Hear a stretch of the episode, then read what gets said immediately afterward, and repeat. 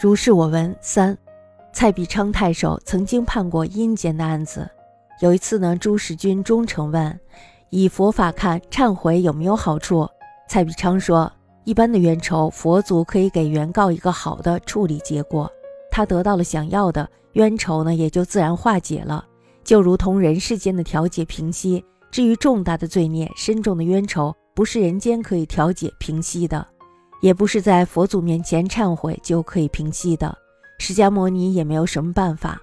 这些话呢是平易的，而且呢是有道理的。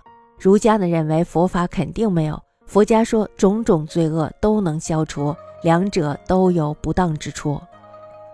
蔡太守毕昌常判明示，朱世君忠诚问以佛法忏悔有无利益？蔡曰。寻常冤前，佛能致送者于善处，彼得所欲，其冤自解。如人世之有何惜也？至众业深仇，非人世所可何惜者，即非佛所能忏悔。释迦牟尼亦无如之何？